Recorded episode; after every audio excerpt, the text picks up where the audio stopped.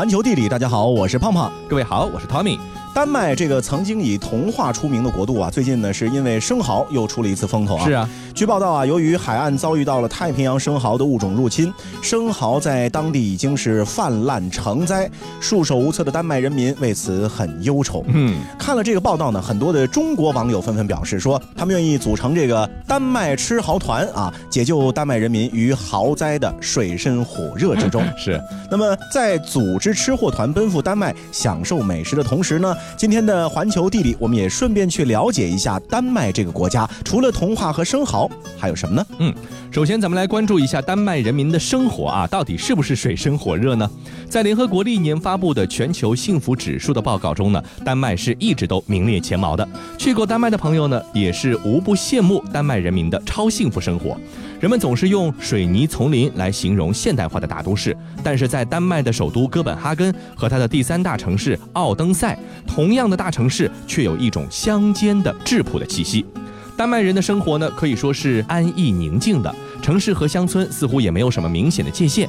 开车十几分钟就可以进入鸟语花香的乡间，一座座茅草顶的小屋被漂亮的花园环绕着，这可能就是丹麦的一个比较常见也比较典型的一个景象了。是的，在丹麦啊，呃，没有人会专门用笼子去养鸟，嗯，鸟呢就根据这生态的规律繁衍生长着。但是啊，不论走到哪儿，你都可以欣赏到鸟的种种乐趣，是因为鸟在那样的一个环境之下飞的都很慢，嗯。那对于丹麦人来说啊，衡量幸福生活的标准呢，和咱们不一样。他们不是以拥有多大的房子，嗯啊，开不开得起好车，是啊，锦衣玉食来判断生活标准的，而是以可以骑自行车去公园，步行去周围的公共图书馆，或者很方便的到达附近的海滩，或者是乡村度假，以及拥有大量的时间去聆听音乐、享受艺术。可以说啊，丹麦人已经把物质需求呢升华为了人文关怀。没错，虽然说呢，物质需求不是他们最主要的追求对象。但是这一点都不影响他们的富裕程度啊！我们一直都认为，幸福感不一定和富裕程度成正比，但是一定和文明教育程度以及生活环境呢是息息相关的。作为欧洲的环保之都，丹麦城市里更多的是低碳出行的一些骑行者，这一点呢和这个荷兰挺相似的。丹麦的人口呢不过也就五百多万，但是呢自行车却有四百二十万辆。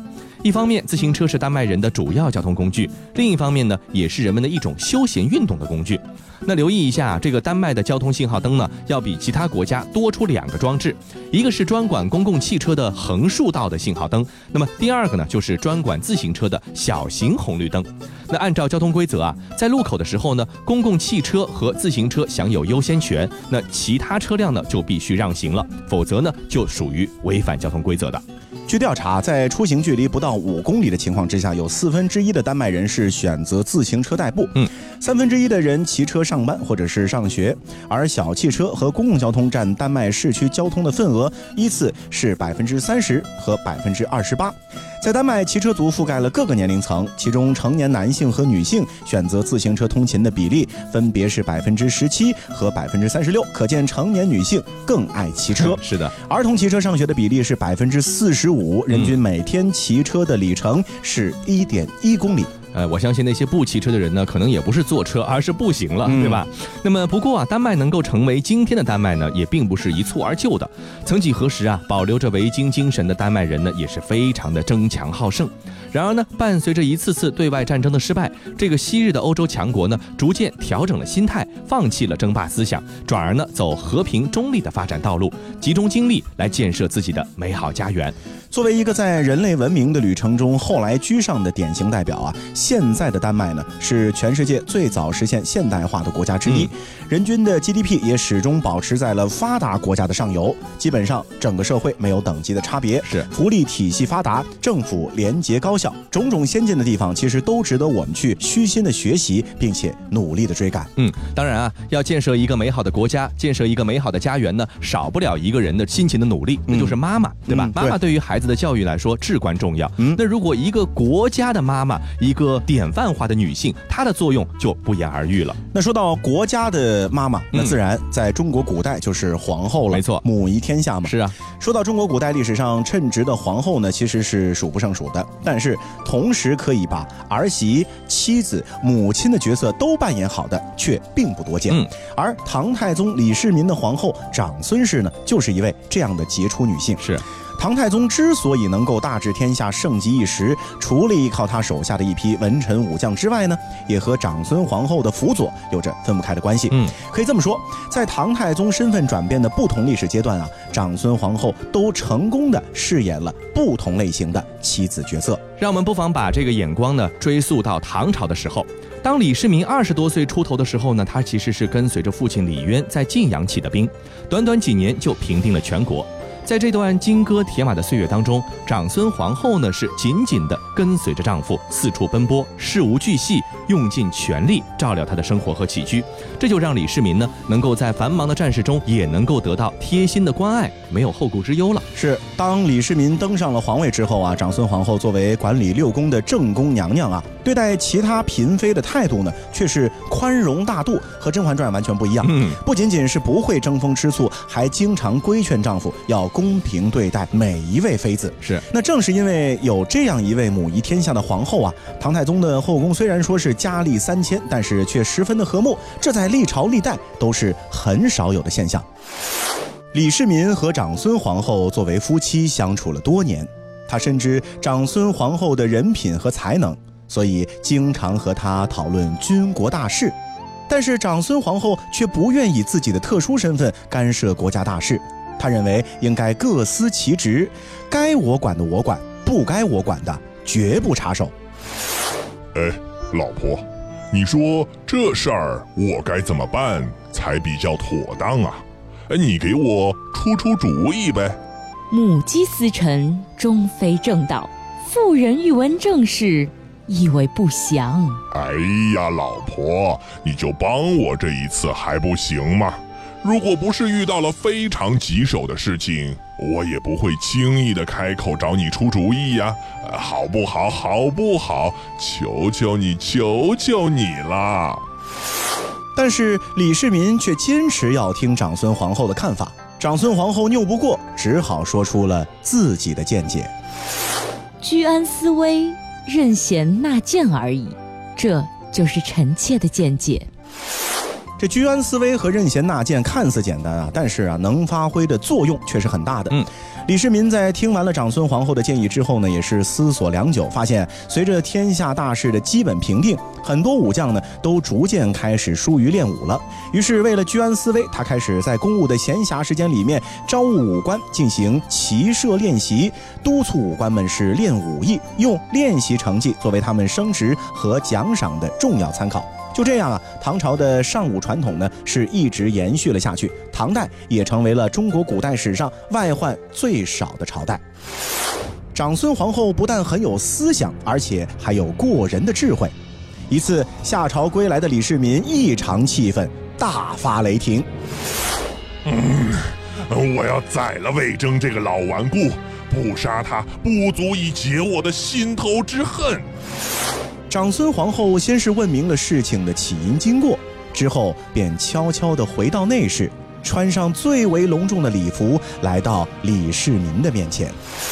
恭喜陛下，贺喜陛下！嗯，老婆，今天是什么大日子？你怎么换了身这么隆重的行头？离咱们结婚纪念日还有段时间呢。哎，今天我这么的烦，你还一个劲儿的恭喜我，我喜从何来呀？恭喜皇上能有魏征这样敢于进谏的臣子，臣妾听说，只有英明的君主才会有这样的人来辅佐，所以，陛下果真是一位圣明的皇帝。唐太宗听完，觉得长孙皇后说的十分有道理，于是消了气，饶恕了魏征。还有一次，唐太宗的一匹爱马忽然死掉了，他大发雷霆，打算杀掉那个养马之人。长孙皇后没有直接为养马人求情，而是给丈夫讲了一个曾经一起读过的故事。齐景公因为自己的爱马死了，气愤的想要杀掉养马人，晏子就对养马人训斥道：“你把陛下最心爱的马养死了，如果国君因为马死了而把你杀掉，被老百姓知道了，一定会埋怨我们的国君不够宽容。”要是再被诸侯们听到这个消息，一定会轻视我们的国家。你真是罪不可赦啊！齐景公听了这番话，觉得心中惭愧，便赦免了养马人。陛下，这个故事我们曾经一起看过啊，您还记得吗？唐太宗在听完妻子的这番话后，心领神会，就给养马人免去了责罚。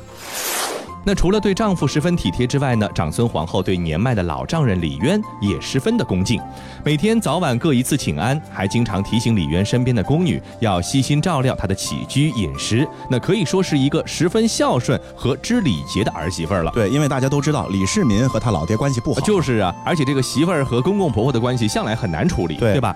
那么作为一位母亲呢，这长孙皇后对子女的要求其实也挺严格的。我们来说一件事情：长孙皇后的大儿子太子李承乾，他的乳母呢曾经多次请求长孙皇后增加太子东宫的预算开支啊因为在乳母看来啊，贵为储君的太子呢，日常的这个用度呢，时常捉襟见肘。嗯另外啊，屋里面的陈设和使用的器具呢，也太过寒酸了，是和太子的身份可能不太相符。哎，但是长孙皇后并没有为这个所动，因为在她眼里啊，身为储君的太子需要通过自己努力，在为国家建立功勋之后，才有提高待遇的资格。嗯，但是啊，这长孙皇后真的是天不假年啊，这天妒英才的感觉在她身上呢，真的是再贴切不过了。嗯公元六百三十六年的时候，长孙皇后就去世了，当时只有三十六岁啊，这谥号文德皇后。试想，如果这个长孙皇后能够活的时间更长一点的话，也许她能够教导出来的良臣啊，或者说是皇家的子嗣呢，能够更多一点，为大唐做出贡献。兴许后来就没武则天什么事儿了哈。是啊。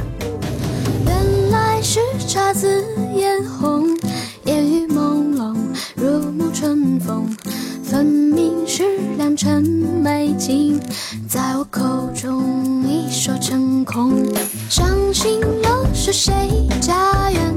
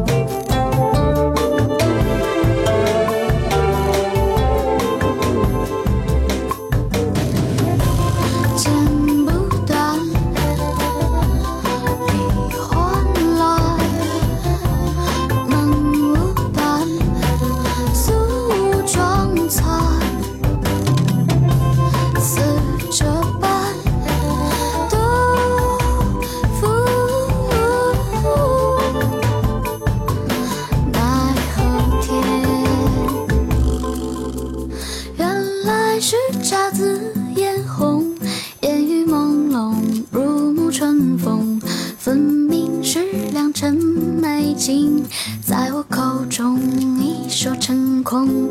伤心了是谁家园？朝飞暮卷，烟波画船，满园春色关不住，冥冥之中却随去路中。环球地理，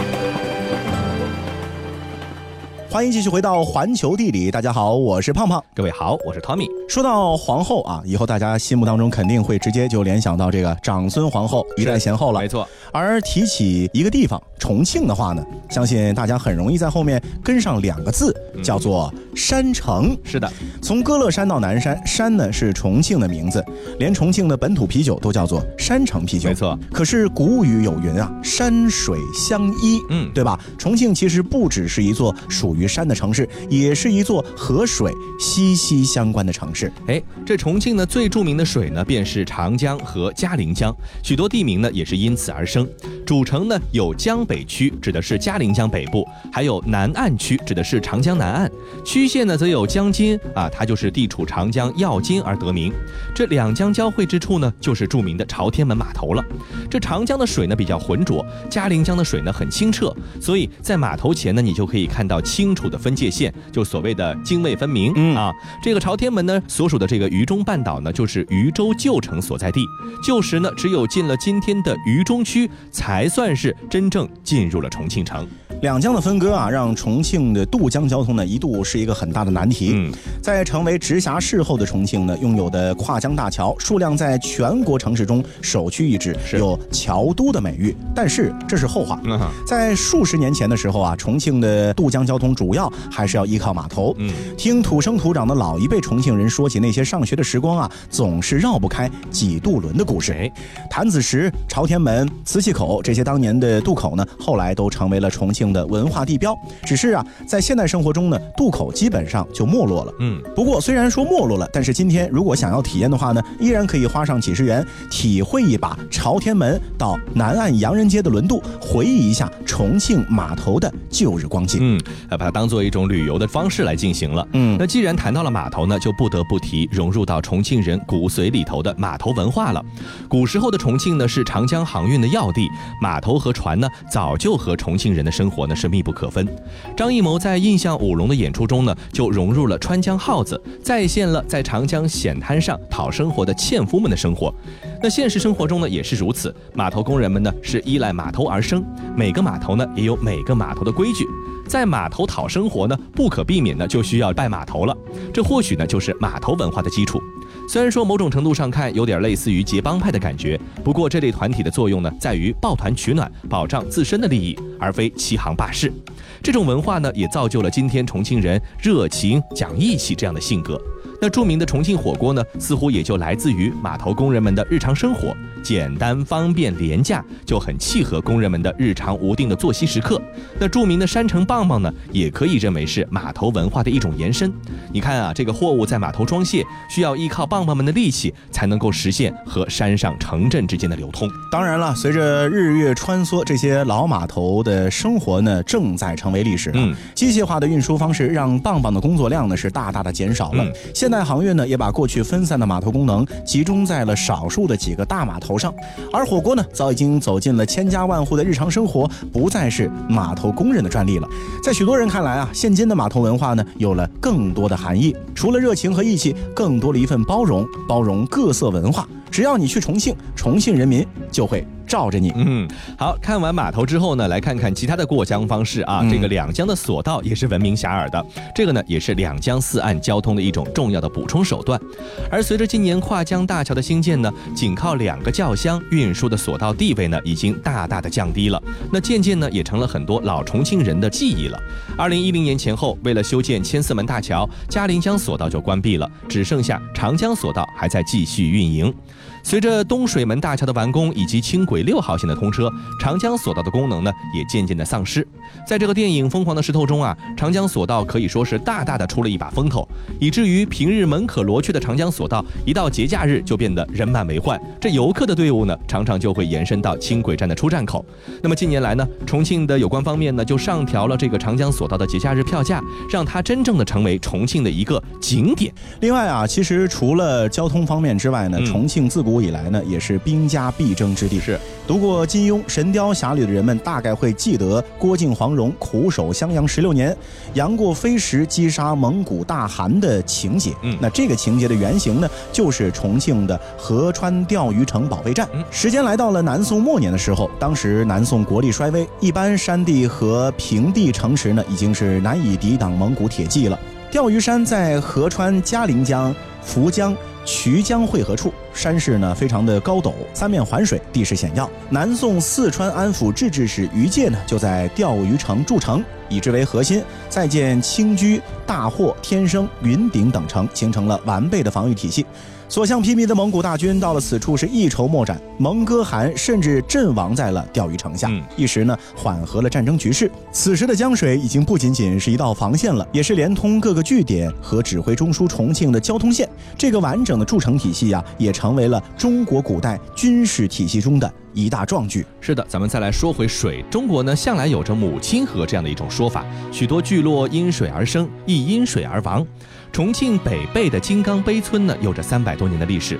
这处位于嘉陵江边的古村呢，原本也是一处重要的码头，可以说是热闹非凡。据说后来是为了水库蓄水，迁走了当地的居民。如今呢，水没有涨起来，村子却已经荒废了。不过到了今天啊，金刚碑呢又因为这段历史和与世隔绝的氛围呢而热闹了起来，渐渐也有了游客。新的公滩古镇也在乌江之滨呢重生开来。或许呢，这也是重庆这座城市的真实写照。关于江水的老故事正在慢慢消亡，而新的篇章呢也在慢慢的铺开。